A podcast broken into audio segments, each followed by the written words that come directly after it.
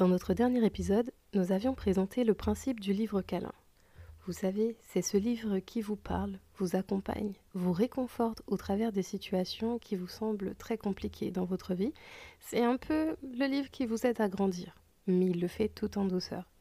Et pour ce nouvel épisode de chapitre 1, je vous invite à découvrir quelques extraits de petites pépites de certains ouvrages qui peuvent vous accompagner durant cette rentrée. Alors, qu'est-ce que la rentrée pour vous?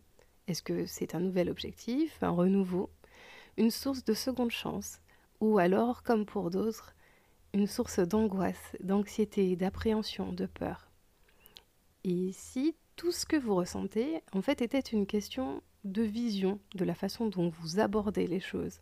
C'est le point de vue que vous partage un célèbre auteur que vous connaissez peut-être, qui est Derek Prince, et dans son nouvel ouvrage, paru aux éditions Derek Prince Ministries, Les douze clés d'une vie réussie, il nous dit que le début d'une nouvelle année, dans notre cas de cette nouvelle rentrée, est traditionnellement associé avec le principe de la prise de décision ou de la prise plus de résolution. Alors, beaucoup de personnes associent cela à justement de nouveaux objectifs, même s'ils savent qu'ils ne vont pas trop tenir quelquefois dans le temps. Et euh, c'est là où l'auteur dit qu'ils savent très bien qu'ils se moquent d'eux-mêmes, parce que même si la plupart du temps c'est en janvier que les gens prennent de nouvelles résolutions, ben, même pour cette nouvelle rentrée, il y en a certains qui se sont fixés des objectifs, que ce soit d'obtenir son diplôme, d'avoir une promotion ou autre mais qu'ils ne mettent pas en place tout ce qu'il faut pour pouvoir y arriver. L'auteur, en effet, nous explique que notre attitude vis-à-vis du problème ou de l'objectif que nous nous sommes fixés détermine notre approche de la situation et que cette approche va déterminer le résultat qui en ressortira. Il répète donc une séquence. Les résolutions déterminent l'attitude, l'attitude va déterminer l'approche et l'approche va déterminer le résultat. Et selon lui, la façon dont vous abordez une nouvelle année, quel que soit le temps où vous avez décidé de le mettre dans le calendrier, votre attitude va déterminer le résultat de votre année. Sera-t-elle réussie? Une bonne attitude, donc une bonne approche, va déterminer une bonne année et une mauvaise attitude conduira à un résultat défavorable. Et donc, cela va dépendre en fin de compte des résolutions que vous avez choisi de suivre pour débuter votre année et de l'attitude, bien sûr, que vous y accorderez. L'une des clés que partage plus loin ce cher monsieur Prince est de s'efforcer de s'améliorer en permanence afin de tendre vers une maturité plus grande, puisque c'est cette maturité qui va vous procurer de la stabilité, comme une sorte d'équilibre.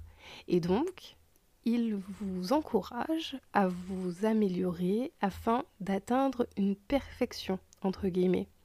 Et donc, cette perfection va vous aider à tendre vers la réalisation de votre résolution.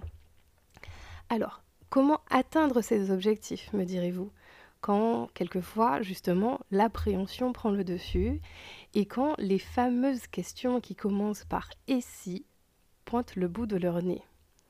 Cette fois-ci, c'est l'auteur Stomy Omartian qui vous répond dans son ouvrage Juste assez de lumière pour éclairer mes pas. Cet ouvrage est paru aux éditions Vida et euh, elle va vous donner quelques petits conseils spirituels. Elle nous dit que ce sont autant d'occasions dans ces obstacles, en fait, d'expérimenter la présence de Dieu.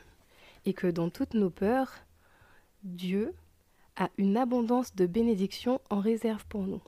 Pour la citer plus amplement, il est puissamment à l'œuvre dans votre vie, là où vous êtes. Il veut que vous fermiez les yeux et que vous invoquiez son nom en disant Seigneur, montre-moi ta main dans ma vie.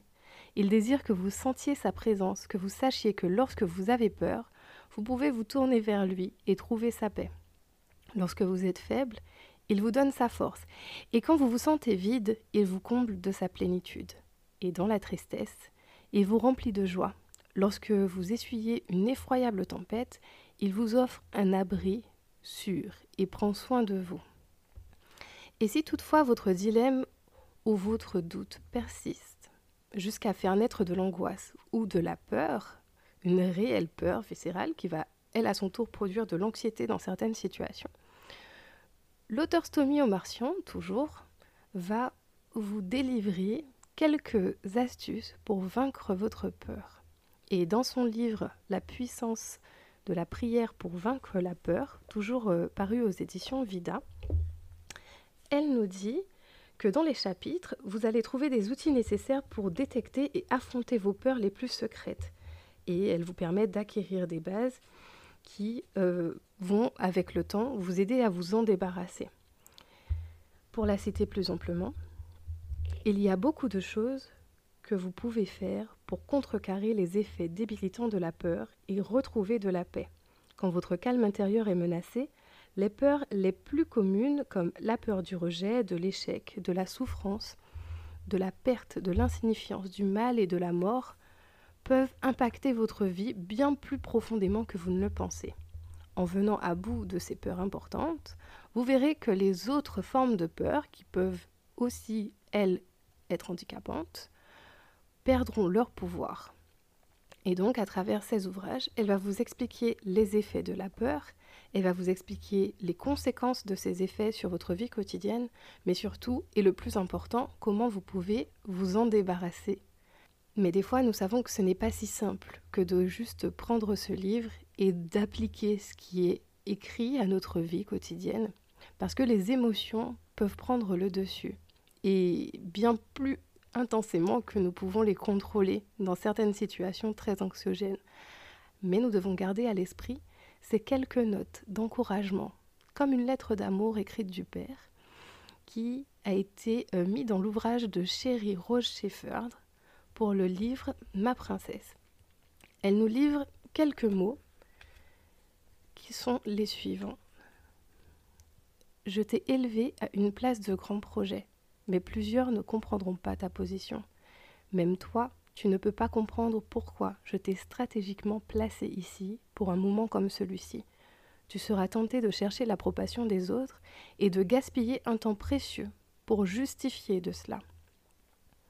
Je t'ai choisi et je te défendrai. Je t'élèverai au-dessus de toutes circonstances qui viennent contre toi, car mes intentions divines pour ta vie doivent s'accomplir. La seule personne qui peut interrompre mon travail miraculeux au travers de ta vie, c'est toi. Alors, au lieu de travailler à faire encore plus de plans, donne-moi complètement ta vie et laisse-moi finir le travail que j'ai commencé en toi. Car qui sait, si ce n'est pas pour un temps comme celui-ci que tu es parvenu à cette position royale. Dans ces quelques mots, l'auteur nous fait part justement de ce que nous avons pour certains trop l'habitude de faire, c'est-à-dire de prévoir des plans au-dessus de nos craintes, au-dessus de nos peurs, et dans notre résolution de cette nouvelle année, de vouloir mettre en place des objectifs qui ne sont matrixé que par notre propre pensée. Alors, pour ce nouveau défi que vous êtes lancé, peut-être pour cette nouvelle année, cette nouvelle rentrée 2023-2024, nous vous encourageons dans chapitre 1 à vous inspirer de ces quelques notes littéraires pour atteindre vos objectifs et ainsi faire de vos résolutions une année réussie. À bientôt! Ce podcast vous est proposé par les librairies CLC France. Vous pourrez retrouver les ouvrages qui y sont mentionnés dans vos librairies ou sur notre site internet www.clcfrance.com.